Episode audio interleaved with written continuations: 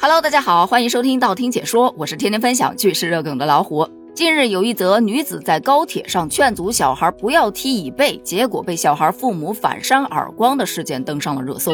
但这个事件引发大家最大争议的点，还是在于他最后的处罚结果。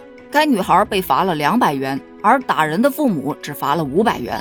网友纷纷表示不解：受害者为什么要被罚两百块钱呢？拜托，打人者才罚五百块，那不如罚酒三杯算了呗。那为什么会这么罚呢？当然是有依据的啦。咱们先来讲一下这个事件的经过。说在五月二日，四川成都一辆高铁上，有一女孩子，她的座位后面的三个座位一共坐了两个大人，两个小孩。这孩子在玩游戏的时候，多次撞到女孩的椅子背部。这女孩也忍了很久，但实在忍不下去了，就回头制止道：“不要撞椅背了，要有礼貌一点哦。”家长也不管一下。孩子的妈妈一听到这话，就觉得不至于说孩子吧，孩子还这么小。随后是由孩子的父亲先开口辱骂女子，这女孩就骂回去了。列车工作人员及时赶到进行了调解，但孩子的妈妈还是在争执中扇了女孩子一巴掌。这女孩子也不吃亏呀，立马又给扇了回去。在这个过程当中，还有一名东北大哥仗义出手，帮女孩教育了孩子的父母。明明是男士先骂的人。你不能说你骂了人之后，人家女孩不能还嘴呀？人家还嘴之后，你就打人家呀？列车上是一片掌声。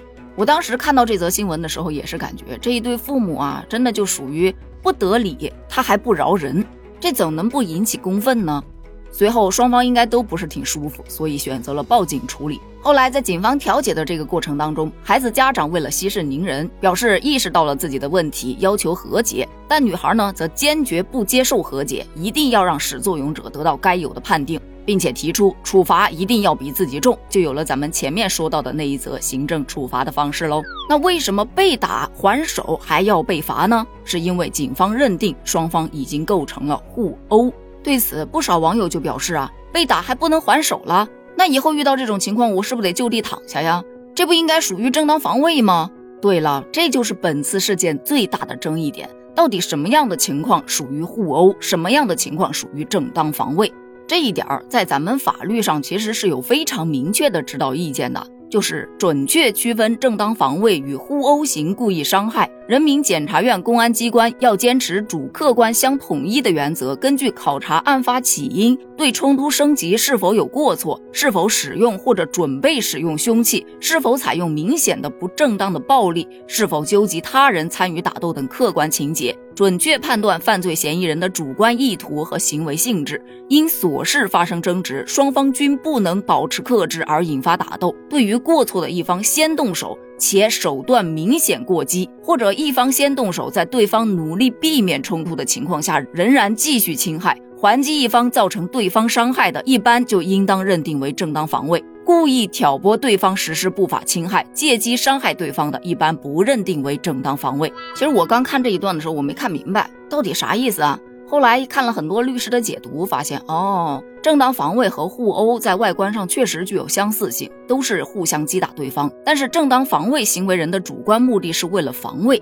防止自己受到伤害；而互殴中行为人的主观目的是伤害，也就是你打了我，我也不能让你好过了。来呀，互相伤害呀！但走这个事件来看，你怎么知道人家女孩心里是怎么想的呢？没准她就是为了防卫，不让对方再打自己才还的手呢。这就是模糊不清的地方了。而根据《治安管理处罚法》第九条的规定，对于因民间纠纷引起的打架斗殴，或者是损毁他人财物等违法治安管理的行为，情节较轻的，公安机关是可以调解处理的。经公安机关调解，当事人达成协议的，可以不予处罚。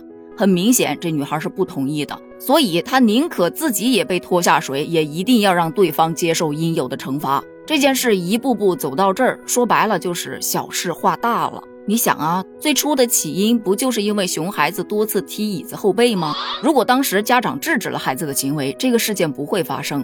而且近些年啊，就说近一点吧，就这一段时间，旅游季。就因为高铁上有孩子踢椅背而造成了很多的纷争，于是乎大家就出现了另外一个观点：能不能设置一个携带儿童的车厢呢？有人觉得这个要求很有必要，用魔法去打败魔法吧，让熊孩子们去互相伤害吧，还别人一片清静。但也有说其实没有必要，因为之前又什么搞静音车厢，又什么男女要分开车厢，现在又搞个孩子车厢，太复杂了。家长就应该承担起教育孩子的责任，你管好自己的小孩，不是屁事儿没有吗？但说句实在话，并不是说所有的家长都能很好的控制住自己的孩子的。此前咱们也聊过这个话题，也给到了一些在高铁上哄孩子的小方法。但今天有网友分享了另外一个小方法，我觉得也特别好用。就说呀，在高铁上，他的儿子也特别喜欢踢前面小姐姐的椅子，他劝了好几次，孩子都不听。于是他拉着孩子面对面，非常严肃地跟他说：“你如果再踢别人小姐姐的椅子，那么我只能去跟他换位子了。”孩子一听，立马就不踢了。个人觉得应该还是有效果的，你觉得呢？好了，本期节目就聊到这儿了。那么今天的问题来了，你觉得那个女孩受到的处罚合理吗？列车上有必要设置一个携带儿童车厢吗？欢迎在评论区发表你的观点哦，咱们一起探讨一下。评论区见，拜拜。